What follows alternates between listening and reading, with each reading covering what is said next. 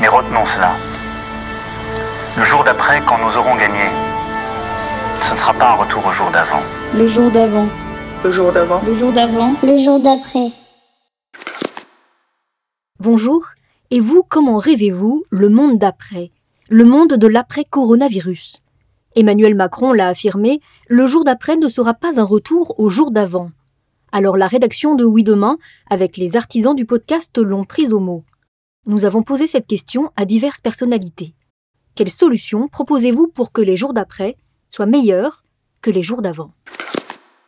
Aujourd'hui, Dominique Méda, sociologue du travail, appelle à revoir les grilles de salaire en sortie de crise pour mieux faire coïncider rémunération et utilité sociale. Elle plaide aussi pour une relance verte afin de créer des emplois. Ce qui saute aux yeux dans la situation actuelle, c'est la grande distorsion entre, d'un côté, la hiérarchie du prestige, de la reconnaissance des salaires, d'une part, et l'utilité sociale, d'autre part. Un grand nombre de métiers peu considérés, généralement regroupés sous la catégorie emploi non qualifié et majoritairement occupés par des femmes, sont aujourd'hui en première ligne et se caractérisent par une sous-rémunération chronique. Notamment du côté féminin, on sait que cette sous-rémunération chronique, euh, en vigueur notamment dans les métiers du care et de la grande distribution, s'explique par le temps partiel, le fait qu'on considère que ce sont des compétences naturelles qui sont mobilisées, mais aussi par l'externalisation des fonctions, par exemple les fonctions de nettoyage et la déstructuration du marché du travail. Ces salariés sont en première ligne, très peu équipés, mal protégés, avec des difficultés pour faire valoir leurs droits de retrait, et c'est pour eux qu'il y a finalement une double peine, puisque non seulement ils sont en première ligne, mais ils sont en première ligne également de la maladie, puisqu'on sait très bien que euh, les plus modestes ont une santé plus fragile, euh, ce qui les rend plus euh, attaquables par ce, par ce virus. La leçon à tirer de tout cela, c'est qu'il faut absolument qu'en sortie de crise, il, il y ait une véritable revalorisation de ces bas salaires, euh, et une révision des grilles de euh, classification sur lesquelles sont assis ces salaires. Évidemment, cela ne se fera pas automatiquement. On voit bien que euh, les soignants qui depuis plus d'un an demandaient non seulement la réouverture de lits, mais également une augmentation des plus bas salaires, n'ont jamais obtenu satisfaction et que, alors même que lors de la, du vote de la loi de finances rectificative, on aurait pu faire un geste pour eux, il n'en a rien été. Il faudra donc une forte mobilisation et un fort appui des syndicats pour que les plus bas salaires et du secteur public et du secteur privé puissent être rehaussés dès la sortie de crise et même avant si nous le pouvons.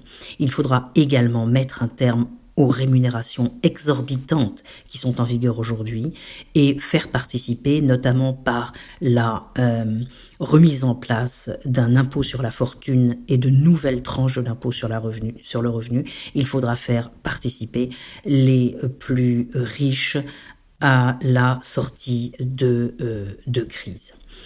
Euh, mais cette, euh, cette leçon n'est pas la seule à, tirer de, cette crise en matière de travail et d'emploi.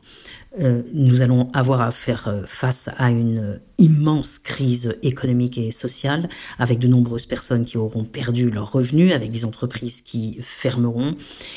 Nous ne devons pas renoncer, du fait de cette crise économique et sociale, à nous engager fermement dans la reconversion écologique. En effet, il y a un énorme risque que les cabinets de consultants et euh, le gouvernement, soucieux de penser les plaies des citoyens et de relancer l'économie, nous proposent une relance brune, c'est-à-dire qui aggravera la crise climatique. Or, la crise climatique sera bien plus forte et bien plus dangereuse que celle que nous vivons actuellement.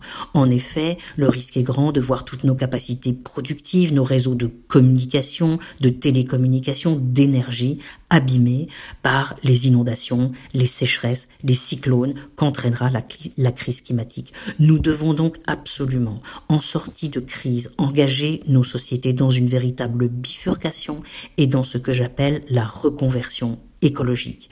Cela signifie à la fois faire une relance verte, mais également adopter des pratiques de sobriété.